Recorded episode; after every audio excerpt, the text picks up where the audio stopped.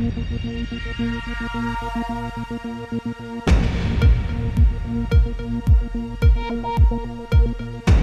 Estoc de Ràdio parlem de la vida.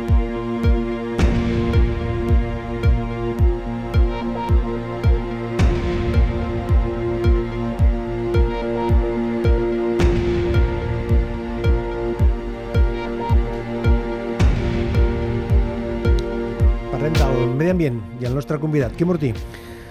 Protegir el medi ambient, promoure energies no contaminants i una mobilitat més sostenible, la lluita pel tancament de les centrals nuclears i per frenar el canvi climàtic són alguns dels eixos de l'acció que des de fa 30 anys desenvolupa Ecologistes en Acció, una confederació que plega més de 300 grups d'arreu de tot l'Estat.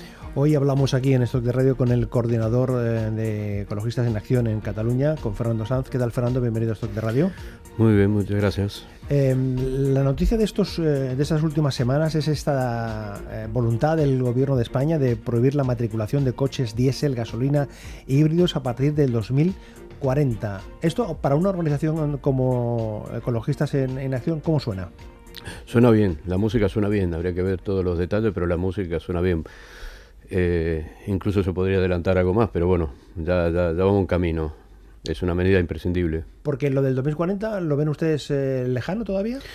Es que eh, se habla de disminuir o, o, no llegar a subir la temperatura un, un grado y medio más. Y las, los temas, puede haber algunas discrepancias más o menos científicas en cuánto tiempo, pero es que no, no disponemos de, de, mucho tiempo, entonces cuanto, la, cuanto más medidas y, y, más rápidas sean, mucho mejor.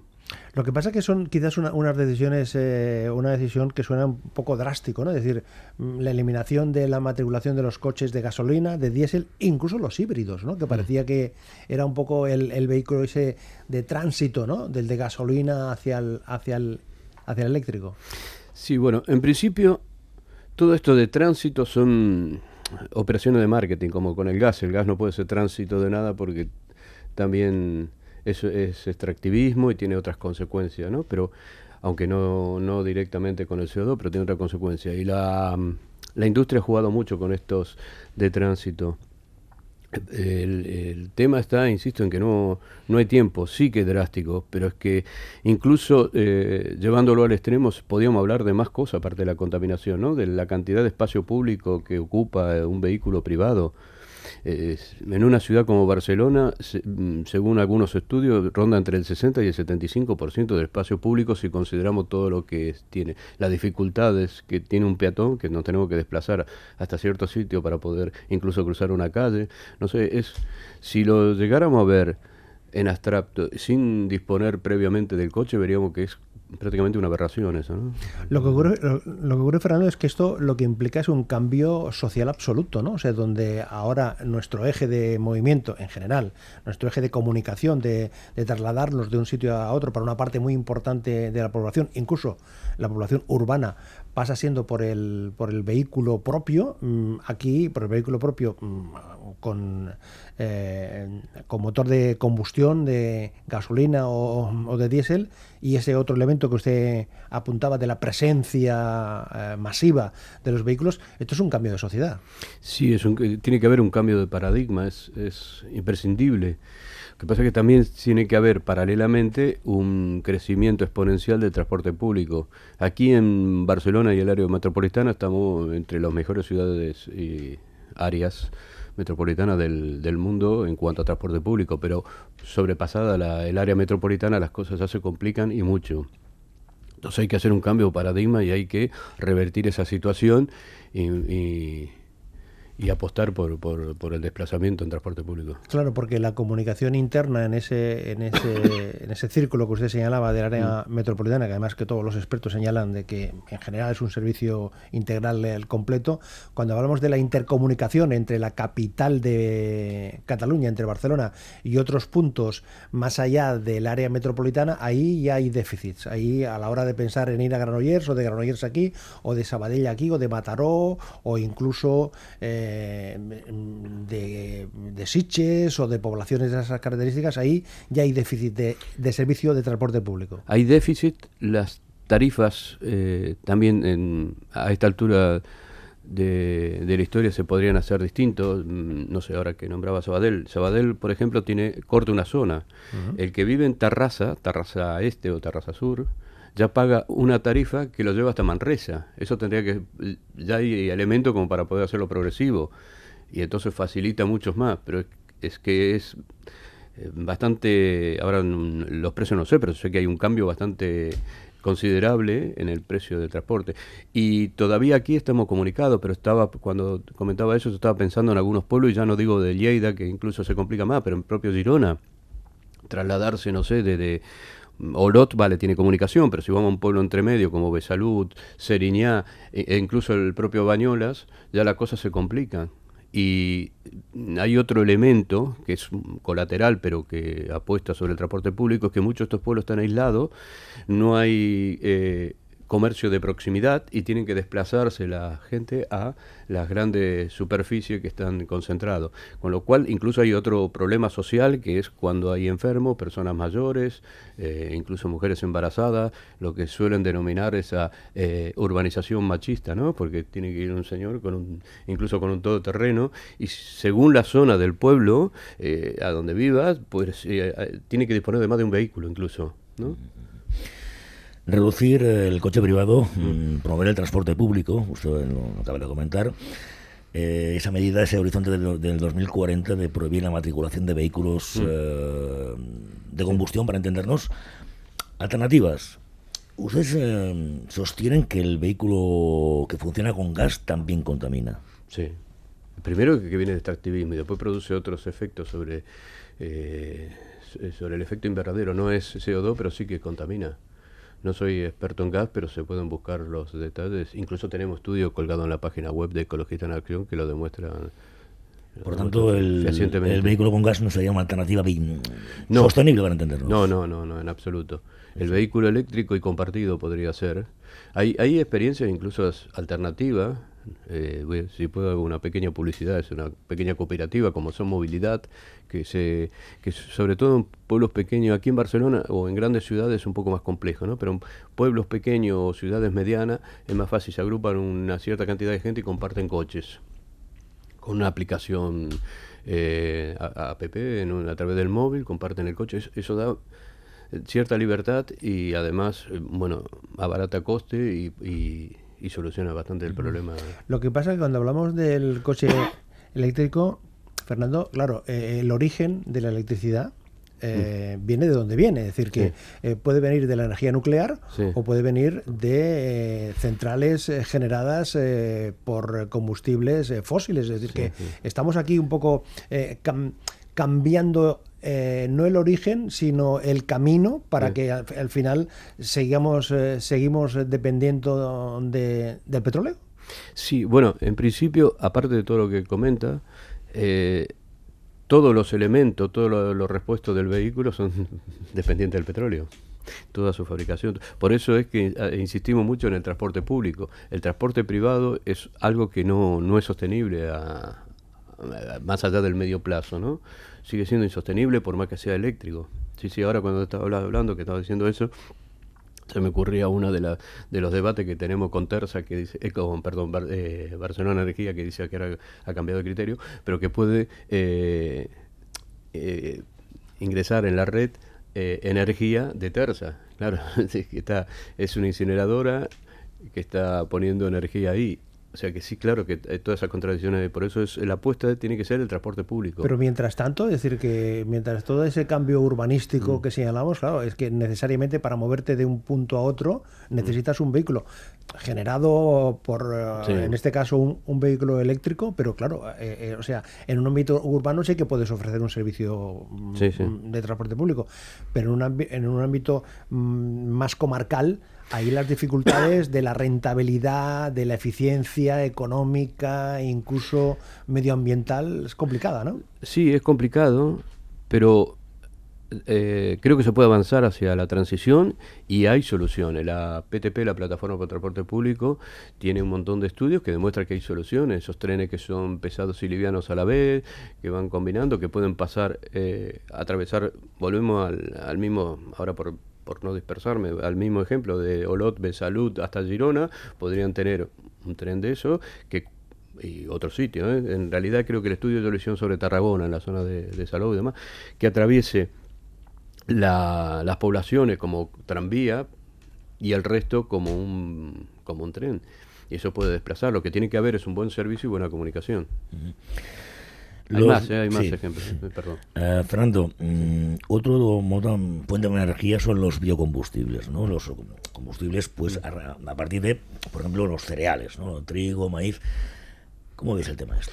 Hay polémica en ese aspecto, ¿no? Bueno, ahora, ahora supongo que con él también, pero ahora que te veo a ti, quiero pedir disculpas. Llevo 40 años, pero me expreso bastante mal. Llevo 40 pasa años nada, aquí en Cataluña no y me expreso nada. bastante mal en, en- en- en catalán. Eh, eh, lo entiendo perfectamente, o sea que si quieres... eh, eh, yendo al tema este que me dice, el, los biocombustibles tienen... Yo vengo del área de agroecología, vengo trabajando desde hace muchísimos años, eh, fui uno de los fedatarios en su momento de la ILP contra transgénicos y, y alguna otra historieta por ahí, ¿no? El problema es que estamos, utilizaríamos, en- uno de los problemas, porque sigue habiendo eh, también en la combustión y demás, pero uno de lo- los, problemas que yo veo como fundamentales es que seguimos utilizando eh, espacios que tienen que ser agrícolas, que estamos al límite de del espacio a nivel eh, global del espacio que se puede eh, se dice que es conveniente que utilice la agricultura y lo utilizaríamos para producir petróleo. Con lo cual aparte de eso hay una distorsión también en el precio porque este, quién va a producir tomate para venderlo a, a dos euros o un euro si puede producir un cereal para venderlo a precio de petróleo eso, sin contar que, por ejemplo, eh, uno de los sitios de mayor producción de todo esto es lo que se denominan en, Sudamérica la patria sojera, que es gran parte de Argentina, eh, Brasil y Paraguay entero con todas las fumigaciones que se hacen directamente con glifosato y desde aviones. Aquí mm, tenemos problemas de afecciones personales por la forma, pero se, se hace todavía con tractores. Allí es que pasa un avión y fumiga todo. Y, y hasta hace poco, en cuestión de un par de años, todavía se usaba la figura del niño que con una banderilla le indicaba al, al señor, de- al piloto del avión, donde terminaba el campo que tenía que fumigar. Con lo, y ese niño además salía corriendo con una bicicleta para indicar la otra punta, con lo cual recibía cantidades ponderales enormes de, de glifosato y, otro, y otros insecticidas o biocidas en general. Por tanto, oposición a los biocombustibles. Sí, y además sí. que encarecen el precio de los cereales para el consumo humano también. Sí, sí, distorsiona, viene la especulación de, de la bolsa de Chicago sobre los cereales, eh, la- las implicaciones son múltiples. futuros, que se dice, sí. Las implicaciones son múltiples y, y bastante complejas. Estamos eh, conversando con el precisamente de medio ambiente, de ecología, con el coordinador en Cataluña de Ecologistas en Acción, con Fernando Sanz.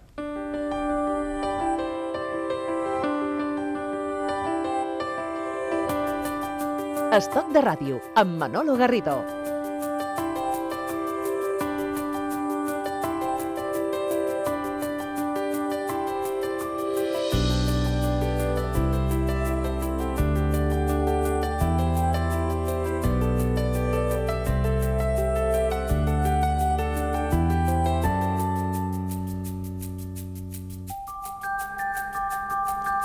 ¿Y el cambio climático qué? ¿Ese es un titular en la prensa? ¿Es un argumento en una conversación o es una realidad?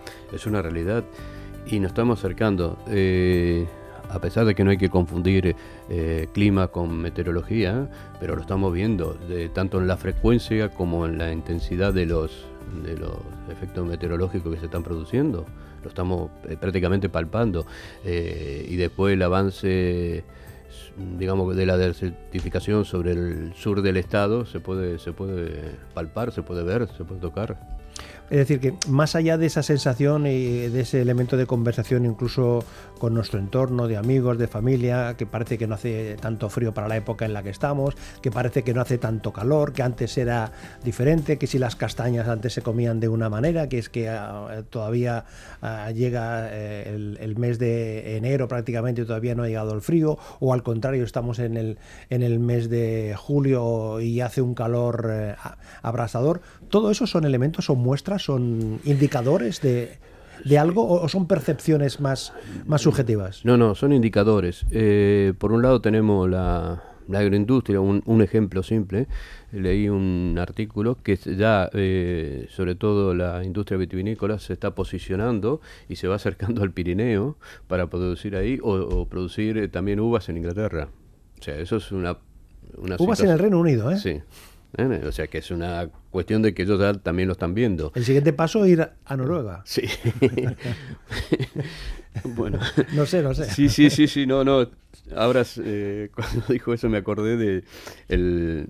No, no, no, está relacionado con esto, aunque sí los efectos de eso.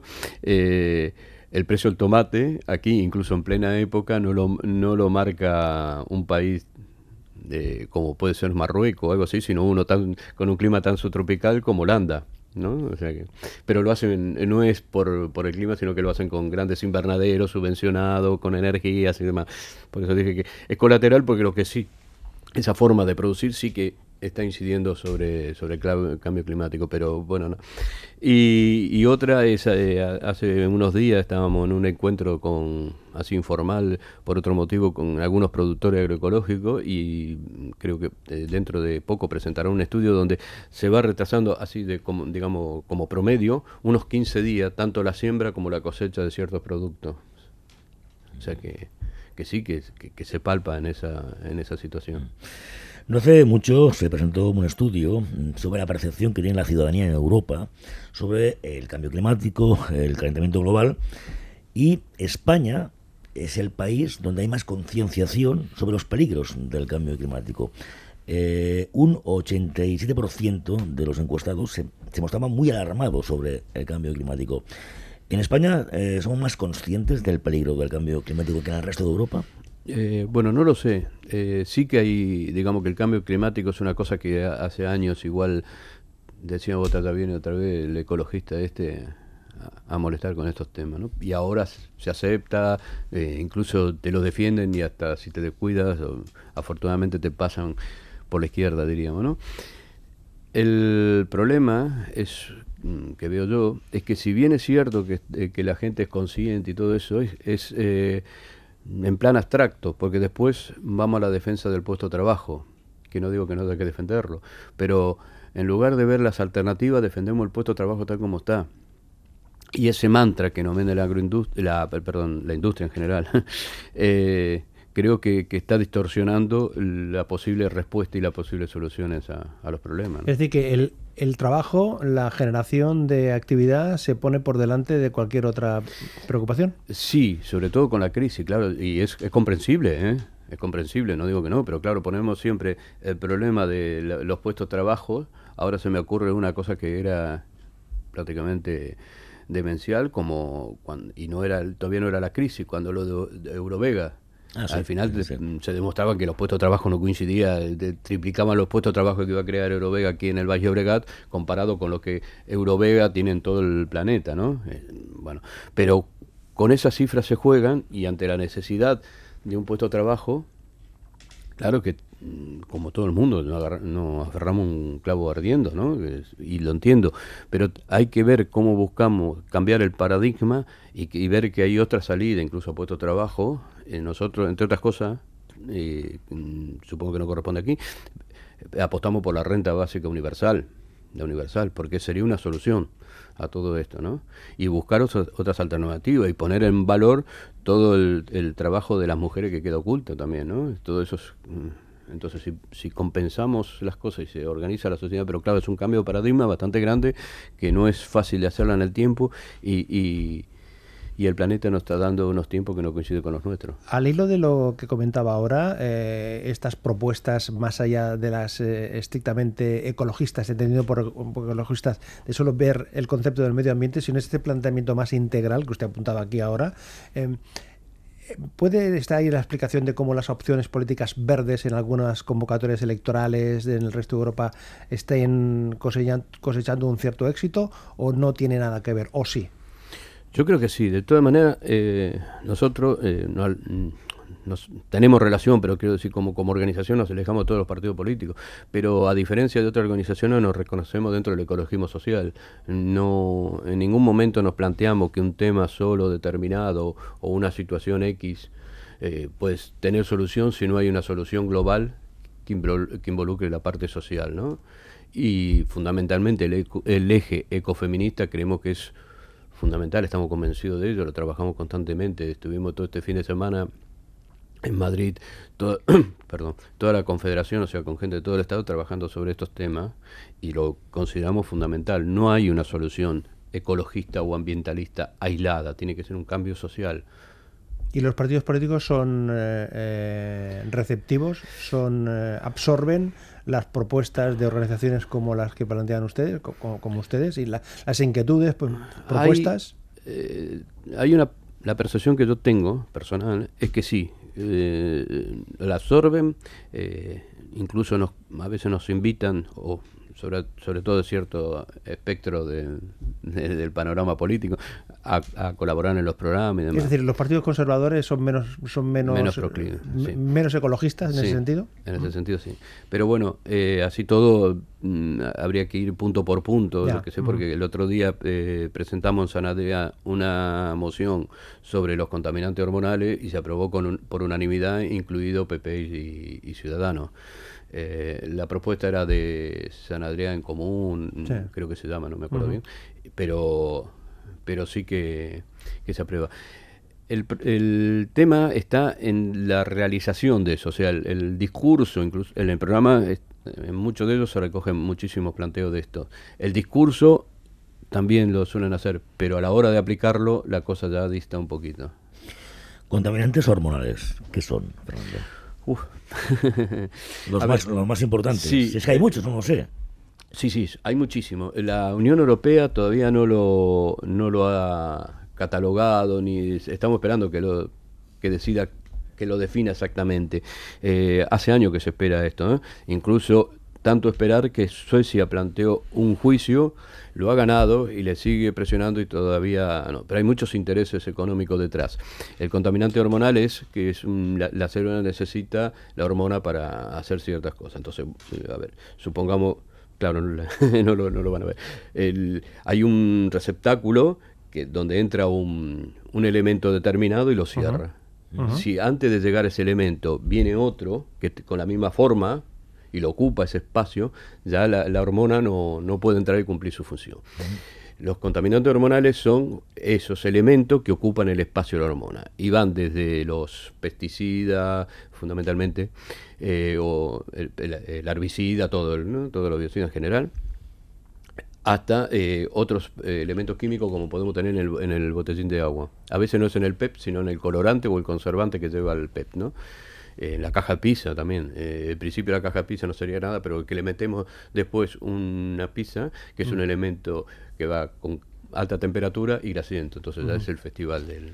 Fernando Sanz, 30 em, años eh, en activo, ecologistas en acción, haciendo balance. Mm. ¿Vamos bien? Llevamos, como ecologista Nación llevamos 20, la lucha es incluso más, pero como ecologista, porque éramos lo que dijo delante, somos grupo que nos fuimos. Sí, vale. 20, 30 eh, años, ¿vamos bien? Yo creo que hemos avanzado mucho, dada toda la dificultad que hemos tenido, pero tendríamos que haber avanzado más pero sí que se han logrado cosas, estamos contentos con la trayectoria y pensamos que, bueno, que a ver si en los próximos, antes de llegar a los próximos 20 años nos podemos disolver porque, no sea necesario. Como, decíamos antes, porque la concienciación de, la ciudadanía va en aumento, o sea, esa, esa mayor sensibilidad a los aspectos eh, medioambientales. Sí. Sí, sí, sí, sí, va, en aumento. Le falta lo que decía antes, falta la práctica. Entonces, el otro día justamente en este encuentro decíamos en broma eso, a ver si no llegamos a cumplir los próximos 20 años porque ya la sociedad lo ha Ya no tiene razón de ser, ¿no? ya no tiene razón de ser. Y nos dedicamos a otra cosa. No sé, no sé, no sé, no sé, no sé, no sé, no sé. Ecologistas en Acción, su coordinador en Cataluña, con Fernando Sanz, hemos compartido estos minutos. Gracias, Fernando, y hasta la próxima. Muchísimas gracias a vosotros.